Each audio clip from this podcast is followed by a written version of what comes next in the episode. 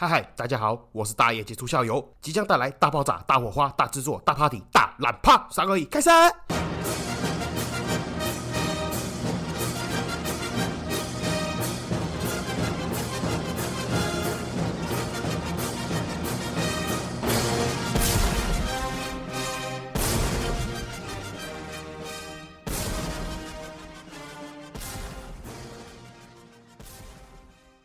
嗨嗨，这里是社会观察日记，我是大爱九校友，欢迎回来。好，各位应该听得出来，我今天的声音状况不是很好，有点沙哑，然后再加上因为感冒的关系又很累，所以这个声音有点有气无力了。其实人还算正常，只是真的比较疲惫一点。主要就是像我刚刚讲的感冒嘛，然后再加上我老婆其实现在是怀孕的状态，然后刚刚呢就稍早哦，突然无预警出血，吓吓得我半死。那临时跑去看医生，啊，幸好是没什么事啊。医生就是说回家多休息，吃安胎药。但是嘞，因为我老婆要休息，所以我自己一个人在搞两个小孩子，我帮他们弄晚餐啊，然后帮他们洗澡啦，哄他们睡觉，点点等。所以真的是有点疲惫啦。那今天呢是没有搞，也不知道讲什么，想到什么讲什么。那所以可能有点杂乱无章。那。那如果可能，这时间够的话，我就念一下评论了。好像很久没有念评论了，跟大家回复互动一下这样子。其实应该讲说哦，平常要录音的时候都会有一个大纲啦，就是我今天大概想要跟大家聊什么东西，或是一个主题。那今天呢，真的是因为临时刚好有空，明天又休假，所以想说，那现在赶快来录，才可以达成之前跟大家讲的那样，就是每个礼拜更新至少一次嘛。那所以临时没有主题，就看最近有什么东西可以讲就讲什么。我又想到一个东西可以讲啦，就是前一阵子听中我有关于金条金块的问题，刚好是我的老本行，想到今天好像可以来回复一下啦。这一位听众朋友嘞，其实他问我的问题主要分两个部分，一个就是黄金金价到底要看哪里最准。第二个是他说，常常在网络上或是一些脸书社群听到某店家自称自己是大盘价格最优惠，那到底是真的还是假的嘞？我开题就直接先讲解答跟重点哦，解释我放在后面再说。第一个问题，哪里看金价有公信力又最准？一、台湾银行每日金价；二、台湾期货交易所。三芝加哥商品交易所。第二个问题，常常在网络平台或者是社群上面看到有店家或者是直播主声称自己是全台湾最大盘，好，比如说说是自己的金条全台湾最便宜，自己的钻石全台湾最便宜，这是真的还是假的嘞？用屁眼想也知道，还要我跟你讲吗？当然是假的啊！好，那我后面就开始来解释一下关于第一个问题，台湾金价到底要看哪里最准？主要就是两个，一个你在台湾买黄金嘛，当然看的是台湾银行的每日金价，你就直接点进去台湾银行，它里面有一个每日金价，然后你就可以看到一两金块的价格是多少。但是重点是它下面还有一个应补缴税款，那个价格你也要顺便加进去。我举例来说啦，像是今天是二零二二年九月二号，然后台银的网站上面写，我看一下，台银金钻条块哦，一两是六万三千九百九十。三块，然后下面还有一个黄金存折转换精品应补缴款，意思就是说这个六万三千九百九十三块，它是黄金存折的价格，然后你要再加上下面那个一千多块才是真的金条价格，所以就是六万三千九百九十三块一两，然后再加上应补缴款一千零六十八，等于六万五千零六十一块，这个就是今天的今日金价哦，一台两的实际价格。那第二个地方哪里可以看到一个有公信力的每日金价呢？当然就是期货。好，如果有玩期货的朋友，你就是打开期货软体看两个地方，一个是台湾期货交易所，一个是芝加哥商业交易所的金价。但是这个地方有两个小重点，一个重点就是，如果你看的是芝加哥商业交易所的金价哦，芝商所的金价的话，你要记得它是每盎司的美元价格，所以那个价格你要先乘以美元汇率，再除以八点三三三三，才是台湾的台钱金价。我们台湾是算一台钱的，哦啊，一台钱约莫等于三点七五公克。第二个小重点，你不要听我讲完之后，吼，开开心心的，哎嘿，拿着这个国际金价，这个期货价格跑去银楼，还是跑去贵金属商，叫他依照这个价格卖给你，你绝对会被，绝对会被贬。因为有在做生意的朋友就知道了，期货价跟现货价还是有一定的差距。我相信我们这个听众好朋友们绝大多数都有在玩股票，所以呢，我就用股票的例子来解释给大家听，大家可能会比较理解。这个黄金的期货价跟现货价的关系，就像是股票的加权指数跟台子期的关系哦，它有联动性，它是绝对的联动性，但是会随着市场情绪也好，需求也好，或是若干原因，会存在着正价差跟逆价差。这是一个部分，那另外一个部分呢？排除掉有正价差跟逆价差之外呢，你要知道，你看到那个国际金价，很有可能是我或者是我的盘商我们的成本价，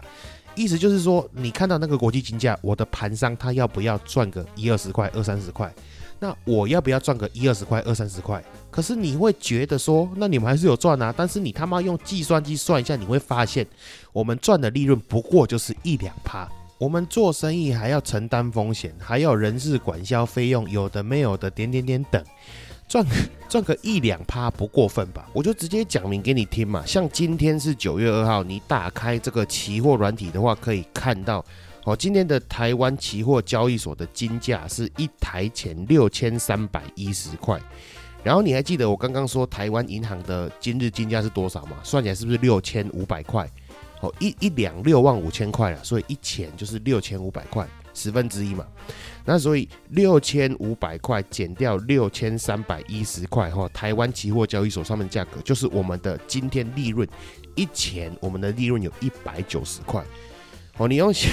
你用计算器算算看，一百九十块等于我们今天哦利润还比较好，今天的利润是三趴左右，而且这个还是市金价格哈。如果你是金条的话，一定会比这个价格更低。所以你想想看嘛，我们的利润只有三趴，而且这个还是还没有扣掉，还没扣掉人事成本呢哦，水电啦、房租啦，有的没有的税金啊、消耗品之类的东西，还要承担风险。请问这很好赚吗？奇怪，你们玩股票的都会觉得那个产业毛利三到四的那种，哦，俗称毛三到四的这种产业很差。他妈，我们利润不到三趴以下，到底怎么样消费者还可以这样疯狂杀价？我实在不太懂。那大概就是这样子了，这个就是金价的部分啦，给这些没有熟悉店家，然后又不相信市面上店家的朋友们，哦，一个渠道去看哪里的金价最有公信力、最标准的，哦，就是台湾银行、台湾期货交易所、芝加哥商品交易所这三个地方。最后一个重点，这个我在之前的集数其实有讲过，而且还讲过蛮多次的，这里再提醒一次。因为我真的很怕有人上当受骗之类的，我自己很不喜欢这种无良店家。他其实有些甚至也不是无良啊，他就是话术。可是我就很讨厌这种骗人的行为。哦，你各位想想看，有一些店家，有一些网络店家、直播主也好，或者是实体店家，他的金价挂的比台湾银行还要低很多。或者是说它比期货交易所的金价还要低很多，那你觉得以你可爱聪明的小脑袋想想看，这个东西是有可能的吗？好，我们正常一般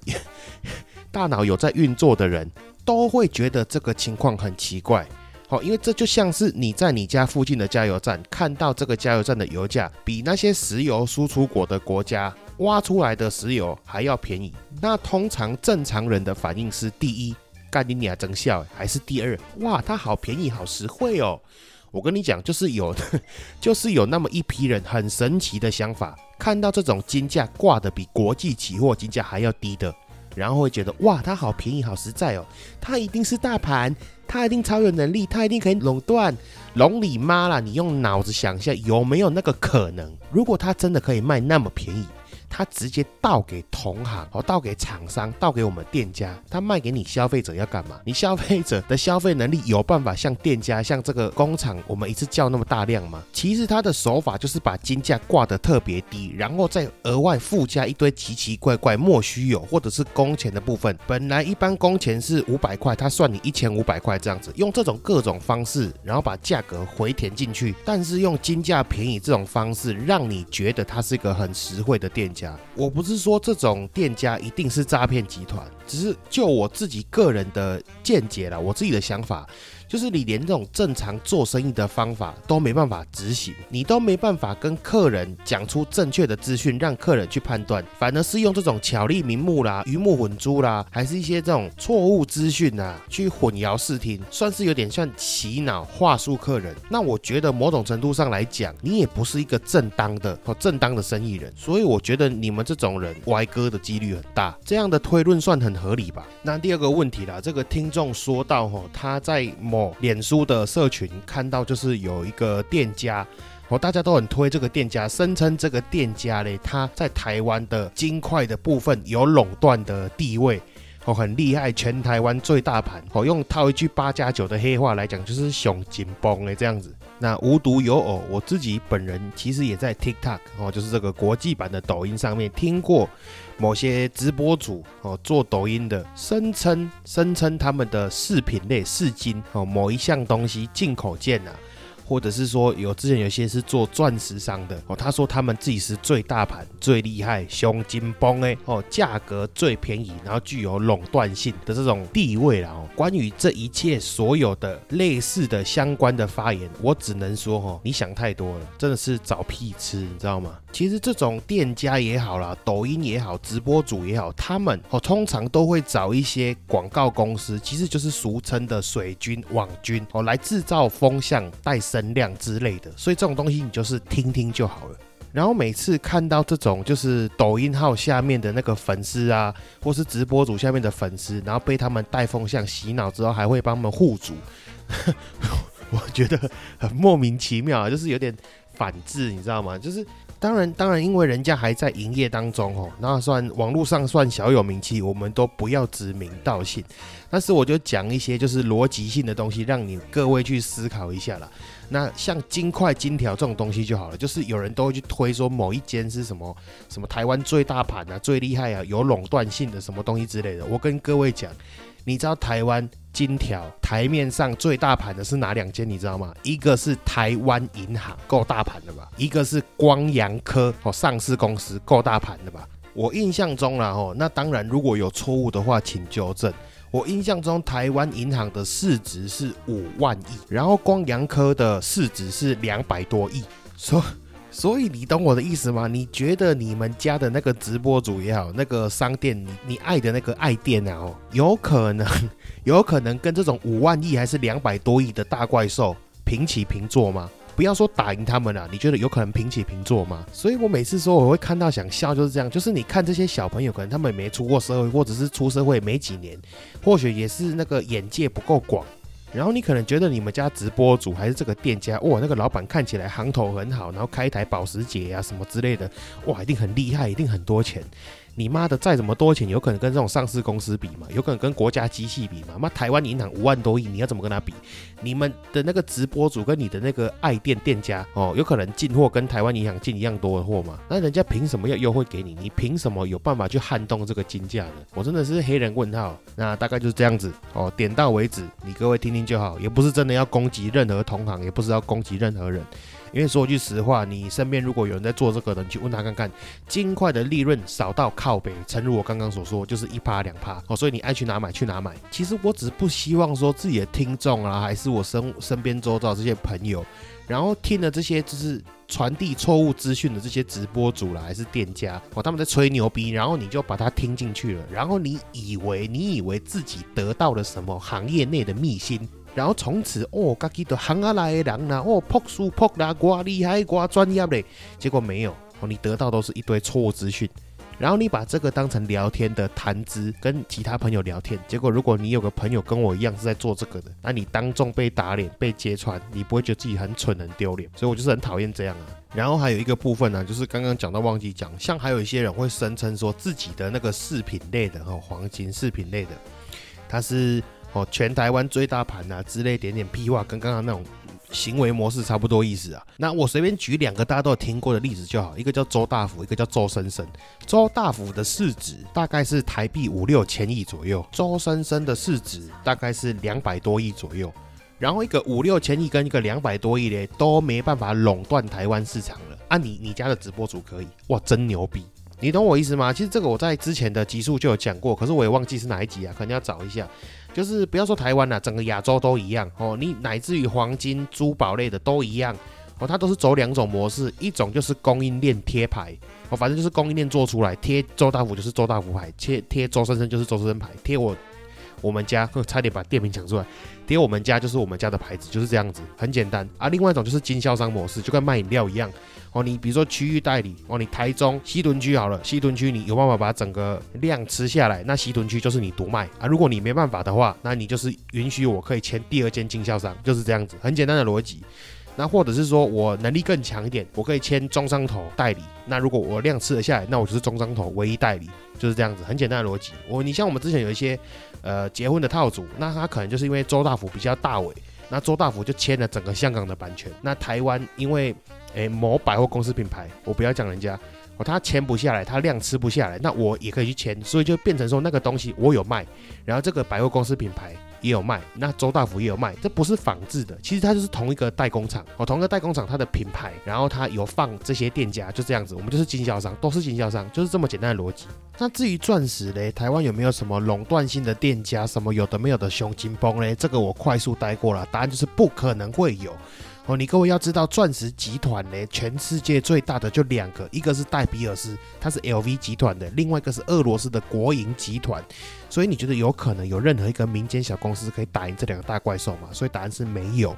那你所谓的这个大盘呢？有，我跟你讲，真的还是有大盘。那他们大盘什么嘞？大盘指的就是他们是这个戴比尔斯集团旗下认的这些第一手经销商。哦，但是呢，目前为止我印象中，我们台湾是没有半间。哦，亚洲里面有中国公司，有香港公司，有日本公司，有印度公司，印度公司是最多的，但是就是没有台湾公司。所以回归到我刚刚讲那个，就是你觉得你们家的那个直播主，还是你们家的那个店家哦，很声称自己很屌、很牛逼的，你觉得他的量、他的进货量有办法跟这些大集团匹配吗？我的意思是这样子啊，就是这个东西要卖你便宜，它就是两个条件嘛，一个就是他们公司的管销费用低。一个就是他们公司的进货成本低，那你们家的直播主还是你的那个爱店，你觉得他有办法做到进货量大，然后管销费用低嘛？那就是值得你去思考的一件事情。讲坦白一点啊，你不要说是我们银楼业、珠宝业也好。或者是甚至其他的什么海鲜、生鲜、牛肉直播主点点点等都好，我自己会觉得啊，如果是一个店家做了三五十年，然后他突然转型哦，转型来说做直播，你说他有一定的影响力，这些我相信。但你要说一个没有背景的纯路人突然跳进这个行业，然后他跟你声称说哦，他有垄断性，然后具有很大的一个货源呐，手上很多资金什么有的没有的，我真的觉得听听就好了。其实我也知道了，会去相信这些直播主了，还是这些店家讲的话哦，有一部分他们的那个粉丝其实也不是笨。他就是可能也是年纪轻啊，或者是说没有社会经历，又或者是说他可能他的工作就是属于在这个流水线上面啊，或者在办公室，他没有做过生意，没有那个概念。我给你们一个商业逻辑啊，就是没有一个东西，没有一个产品，没有一个行业可以被单独一个人或单独一个公司垄断，除非它是夕阳产业或者是夕阳产品。我那种垄断其实只是美其名的垄断。它其实是因为利润差到靠腰，差到靠背，没有第二个人想要去做了，所以被这间某公司捡去做。为什么会这样讲呢？我就举一个最简单的例子哦，讲白话文，讲人话啦，给大家听听就知道。假设有一个人哦，他垄断了全台湾虾子的生意，他一斤赚十五块钱，那会发生什么事情呢？这假设这个市场上只有他一个人，接下来第二个人就会出来，哦，他便宜他一块钱，然后第三个人出来。便宜他两块钱，第四个人出来便宜他三块钱，以此类推，所以他的竞争对手就越来越多。那你或许会讲啊，那搞不好第一个人他直接垄断性的跟这个供应商买下全部的货啊。那答案就是什么嘞？就是这个供应商他有竞争对手啊。我假设第一个人他是跟 A 供应商叫，那第二个就是跟 B 供应商叫啊，那变成 B 供应商跟 A 供应商两个人在互相竞争，所以这是永无止境的。那大概就是这样子啦，就是分享一下我最近的心得了，就是看到这些蠢事的心得。应该是懂得都懂，好不好？那这个只是跟大家闲聊一下。那接下来进入下一个话题，有什么好讲？我想一下，那不然来讲那个逆风的好了。我们来讲一下这个政治正确，但是风向不对的。前阵子这个网红阿汉模仿乐配讲中文，然后接了这个家乐福的广告的争议事件。首先呢，我先讲为什么我会对这个话题有兴趣，为什么会想要讲这个话题，主要就是我自己也有相同的经历，也有这个切身之痛，我永远都不会忘记哈，因为我高中的时候读的是类似那种全美班，或者是有人称之为留学班啊、实验班之类的，无所谓，反正就是我们有一堆外师，然后我们学校的外师群里面有一半，有一半左右都是来自加拿大魁北克。那众所皆知嘛，魁北克人也讲法语。然后好巧不巧，我们学校的外师里面好像也有一个还是两个也是法国人。然后一开始呢，我就觉得奇怪，为什么一样都是讲法语的，他们就玩不在一起？后来是同学跟我讲，我才知道是这些法国人外师其实私底下会嘲笑这些魁北克外师的发音。然后，或者是甚至有时候当面会糗他们一下之类的，所以这个同事之间呢，平常看起来相处的不错，私底下呢，其实都是臭干的屌这样子了。那你以为这些魁北克外师是友军吗？哦，是友好的嘛？结果也不是。哦，我原本以为他们被嘲笑口音，所以就会特别的怜惜怜悯我们这些台湾小朋友学英文发音的时候，学外语发音的时候的发音。结果事实上呢，是他们魁北克人被法国人笑法语发音，他们反过来在课堂上面呢嘲笑我们这些小朋友的英文发音，就是这样，有够靠腰的。所以我永远记得嘞，有一次课堂上，这个死魁北克假法国佬嘞，就当众在我们课堂上面直接开群嘲，直接开地图炮，笑我们这些台湾人吼，什么嗯嗯，什么嗯哈是 n，什么嗯，干你鸟！我永远记得他那个嘲讽的脸跟嘲讽的语气。我心里想说，我们就不过是一群小朋友正在学习英文，你有必要是用这种态度跟口气吗？那奇怪了，反而是我们台湾人看到外国人在学中文，这边你好，我从加拿大回来，你他妈你会嘲笑他吗？你也不会嘲笑他，你会反而跟他讲说，哇，你中文好棒哦，就是这么有趣，就是这么幽默。这是第一个。那第二个也很靠要哦，就是疫情之前呢，其实我会跑大陆出差。通常是去广州或者是去深圳这两个地方。那你也知道嘛，虽然是厂商，但是长久的合作下来之后，有些也像朋友一样哦。我们有时候下了班之后会去吃个饭啊，聊个天，喝个酒之类有的没有的。那其实说来也很烦哦，就是他们很喜欢学台湾人讲话哦，所以就是大家都是朋友，那你讲一次两次，大家可以觉得是玩梗好笑就好。但是你一直来，一直来，一直来，来到我没有耐心的时候，我真的会觉得你干你脸筋，我告还你我急吧，你知道吗？他们的认知内就是觉得我们台湾人讲话哦声音比较温柔，然后他们会觉得讲难听一点，就是觉得女生讲话比较温柔，然后男生讲话很娘炮。然后喜欢在讲话后面加一堆有的没有的语助词，然后他们印象最深刻的就是那一句机车哎，然后所以他就会故意模仿你讲话，然后什么挖格小后面都 都加一句机车哎，然后就跟你念就是整个吃饭时间，比如说吃饭两个小时，然后就一直听他故意讲哦你好机车哦这样，跟你念那个真的讲到后来懒趴会牙开，你知道吗？就是因为这两次的经历，所以我很讨厌人家取笑式的去模仿你讲话，或者是歧视你的口音。好，那扯太远了，主要是先跟大家讲说为什么我会想要来讲这个话题。开开头我先直接破题讲我自己的内心想法。我觉得被歧视的人，如果他有感觉到不舒服，就应该停止。然后这个歧视的认定是由接受的那一方，不是由给出去的那一方来去认定这个到底是不是歧视。那我用一个人话来简单比喻一下我刚刚这一段的意思。哦，假设你今天在上班上课的路上看到前面那个是你的同学同事，你过去往他的肩膀打一拳，当做是在打招呼，然后他突然转头很生气的跟你说：“哎，干你脸痛哎，请问一下是我的错还是他的错？”那觉得会痛不会痛是由我认定还是他认定？你懂我意思吗？不是每个人每个情况下都能接受你这样子的动作，或许你是没有恶意的。甚至你搞不好是想要体现出你们很亲近，但是不管怎么样，接收这个讯息还是这个动作的人会痛啊！你总不能用说啊干我又没有很大力这种话来当做借口吧？你是没有很大力啊，但是每个人的接受能力不一样啊，他觉得很痛啊，这是重点。题外话了，所以我也很讨厌有一种人，哦，讲话很难听，然后喜欢到处骂人，然后他用的借口就是啊我个性比较直，我讲话比较快。干你娘！个性直，讲话快，那个是你的问题哦。其实你就是没礼貌、没水准而已。你个性直，讲话快，不代表我要给你骂不用钱那我可不可以反过来跟你讲说，不好意思，我的个性比较暴，然后往你的鼻梁灌一拳，然后跟你讲说，请见谅这样？那上面这个是第一点，那第二点，有些网友是支持阿汉的，他们会反驳说，奇怪了，之前阿汉学日本人的时候，怎么没有日本人出来抗议？大家就觉得很有趣。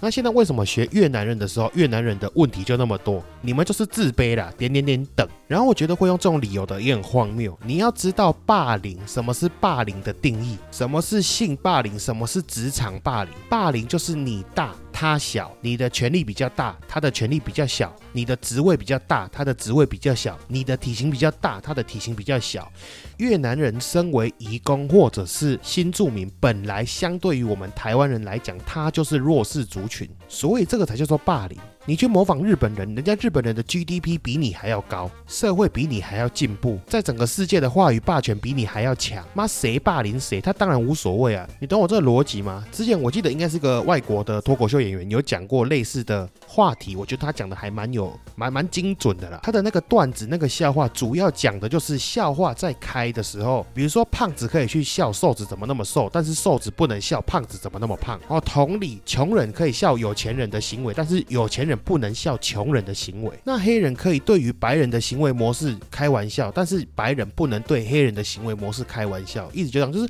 主流的强势族群不能对弱势族群开玩笑，不然你会显得很没品、很王八蛋。再来，既然讲到脱口秀了，有一派的网友也觉得说，那既然为什么脱口秀可以讲这些地域梗，可以在表演场合公开的讲，那为什么阿汉就不行？首先，如果你这样讲的话，你就要知道这个重点就是他在脱口秀。讲地狱梗这一句话就是整个重点。首先呢，这句话的重点，第一个就是这个脱口秀的演员跟他的观众们清清楚楚的知道这个就是地狱梗的表演，他们知道自己在讲的是地狱梗。他们并没有要合理化这个行为。第二，这个脱口秀的表演哦，他一定是在个封闭式的场合来进行演出嘛，所以会进去的观众，他一定是知道这个里面的表演内容，或者是知道这个表演者的个性形态，所以花钱买票进来观赏。你懂我意思吗？就像我们台湾的脱口秀演员那个 Jim 哦，陈建平，他就是擅长讲地狱梗，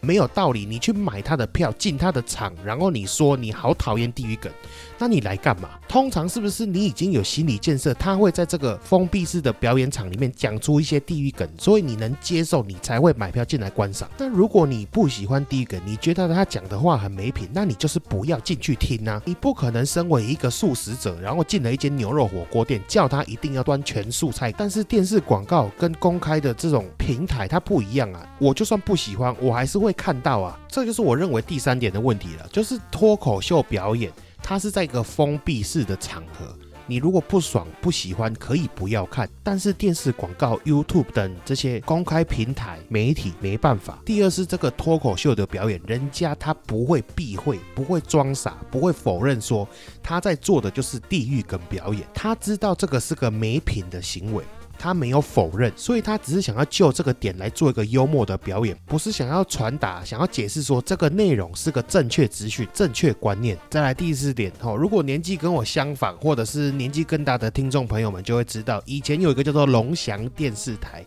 哦，他会二十四小时无间断的来播一些老港片，这个嘞是我身为电视儿童小时候的娱乐之一。那以前呢，有一部老港片叫做《网中人》，主角是周润发跟任达华。然后呢，里面有一个小配角，他演的是周润发的弟弟，哦，他名字叫做阿灿。然后这个阿灿呢，他饰演的就是刚从大陆到香港的一个新移民。然后电影里面的阿灿呢，因为戏里面演的是他从当时相对落后的大陆来到比较先进的香港地区，所以因为一些资讯落差也好，因为个性也好，他整个角色被塑造的就有点笨笨呆呆的那种感觉，或者是说大惊小怪了，没见识那种感觉。所以当时候也出现一个现象，一个状况，就是有一些比较歧视的香港人哦，会称呼这些大陆刚到香港的新移民、新住民，帮他们取绰号叫阿灿，以此来开他们玩笑、取笑他们之类点点点等。所以我讲到这里，你应该大致上知道我想要讲什么。就是阮月娇这个形象，虽然不是说特别差，但是她在戏里面想要表达的，就是有点就是中文不太好嘛，听不懂婆婆在讲什么，然后常常会做一些搞笑行为。那你猜猜啦哦，你各位出社会了，你真的懒趴得良心讲，你猜猜在学校这些新住民、新移民的小朋友，他们的儿子、他们的女儿，在学校会不会被一些同学恶意的用阮月娇这个形象来取笑？你自己懒趴得，你觉得有没有可能？我跟你讲，身为一个胖子，我从小就被人家取笑，各种好笑形象里面，只要有胖子的，就会被冠在我的头上。再来啦，你也不要说是因为阿汉害的，或是说他开始的，但是自从有一些人哦去模仿这个越配越南移工的口音，获得关注、获得点赞之后，开始这种行为越来越离谱，越来越多。我也不是乱瞎掰，你就拿你的手机打开 TikTok 然后抖音，你直接搜寻“老板”两个字，第一个跳出来，你知道是什么吗？是一堆台湾人模仿越南人讲说：“老板，我等一下帮你吃吃。”这种有性暗示的东西。然后还有其他的什么模仿越南人在卖槟榔的啦，模仿越南人在做八大小姐的，点点点等太多了，你自己看看是不是我自己乱讲。所以你觉得这种行为把越南人越配越南移工的形象定调成这样子，你再想看看，你猜猜他们的小孩在学校会不会被拿？这个形象来开玩笑，还是你们认为这个行为真的是 OK 的？转换一下了，换位思考一下，今天换作是你，换作是我们台湾人移民到欧美国家，然后你的小孩在学校被欺负、被霸凌、被模仿口音、被嘲笑，然后因为是台湾人的身份，哦，被人家嘴、被人家开玩笑说台湾 girl so easy，哦，被人家说你们台湾都是诈骗岛。点点点等诸如此类的，你作何感想？你心里会开心快乐吗？你会不会很火大？最后一个重点，我记得当时候在这个新闻刚爆出来的时候，那个 ET Today 的那个脸书新闻下面有一些民众很愤慨。那我看一看，我相信他们其实也不是阿汉的粉丝，因为他们吵架跟不满的重点聚焦在这个为什么有一些补助只有月配有，然后台湾人领不到，他们觉得这个才是真的对台湾人的歧视。所以讲句老实话啦，我觉得他们也不是阿汉的粉丝，他们可能不满的、不爽的，就是为什么这些补助也好、优惠也好，只有月配有，台湾人没有，请不到。但是我还是要讲了，如果你是因为这个原因而去讨厌这些。新住民的话，我会觉得有点奇怪了，有点不公平了。你要知道，这些优惠也好，福利也好，补助也好，都是我们台湾人，都是你们家附近的那些区域立委、市议员通过的。他并不是这些新住民来台湾之后自己申请、自己审核、自己通过、自己发放的。你懂我意思吗？这是你们家附近的这些民意代表为了选票要拉拢他们而给出的福利。你能懂我的意思吗？你想想看，就像你上学时期哦，你班上有几个同学就是特别得老师的眼缘，特别受老师的照顾，那真的有问题的是这些被照顾的同学嘞。还是偏心的老师。最后的最后，因为我自己是无稿演出，所以我的讲话表达方式可能有点杂乱无章。其实我之前在 YouTube 上面有看到志奇七七有讲这一个话题，这个主题，那他的观点跟我十分的相近。如果你有兴趣的话，也可以去看一下他那个影片。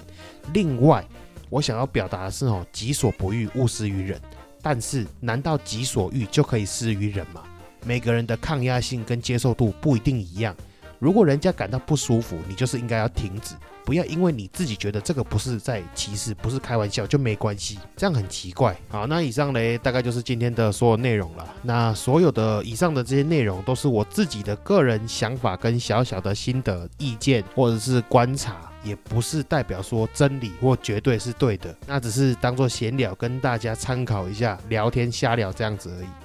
那大概是这个样子哈。本来说要念这个评论呢。五星评论的部分也来不及念，OK，因为我知道已经拖太久，我好像大概都有几个月都没有念那个五星评论了。那好，那就先这样子了，反正也晚了，我这边已经凌晨三点了。OK，好，爱你们各位，拜拜，再见，拜拜，乐乐，作月。